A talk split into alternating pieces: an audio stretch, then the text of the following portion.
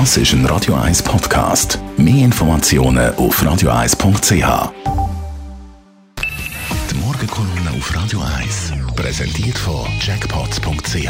Das Online-Casino der Schweiz. Jackpots.ch. So geht Glück. Stefan Barmettler, guten Morgen.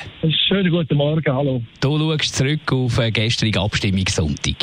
Absolut. Äh, das super knappe Abstimmungsresultat ist ein gewaltiger Schuss von der Bug von der Firma und ihren Chefs. Und es ist ein Schuss, der ganz laut knallt. Und wenn man das Ergebnis genauer anschaut, dann sieht man eins, es sind primär die Jungen, also die nächste Generation, die fast einhellig für die Initiative gestimmt hat.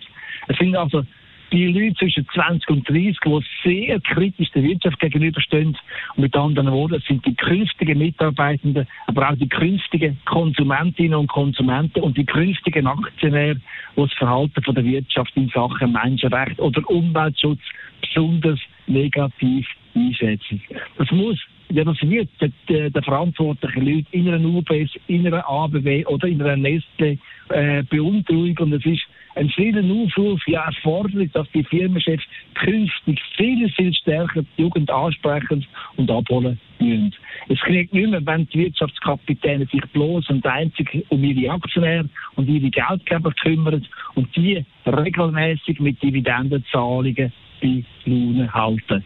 Nein, das wird nicht länger, denn es verändert sich etwas, wo die, das hochdünne Resultat vom Abstimmungswochenende klar zeigt.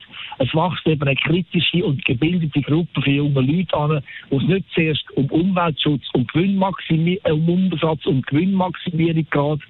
Für sie sind soziale und ökologische Anliegen ebenso wichtig. Ihnen geht es also nicht primär um noch mehr, um noch grösser, um noch billiger, sondern um Qualität, um Nachhaltigkeit, um Verantwortung für Natur und Umwelt. Das heißt für die Unternehmen ganz klar, sie müssen sich öffnen, müssen auf ihre Kritiker zugehen, Sie müssen ihnen zeigen, dass sie im Inland wie im Ausland höchste Standards haben beim Umweltschutz oder dass sie Millionen im Kampf gegen Kinderarbeit einsetzen. Und sie müssen darüber reden, dass halt bei der Produktion von Zement oder von Metall fürs Handy und fürs Auto unglaublich viel Energie drauf geht und CO2 ausgestoßen wird. Aber die Chefs müssen eben auch zeigen, wie sie all die Belastung von der Natur in Zukunft massiv reduzieren werden.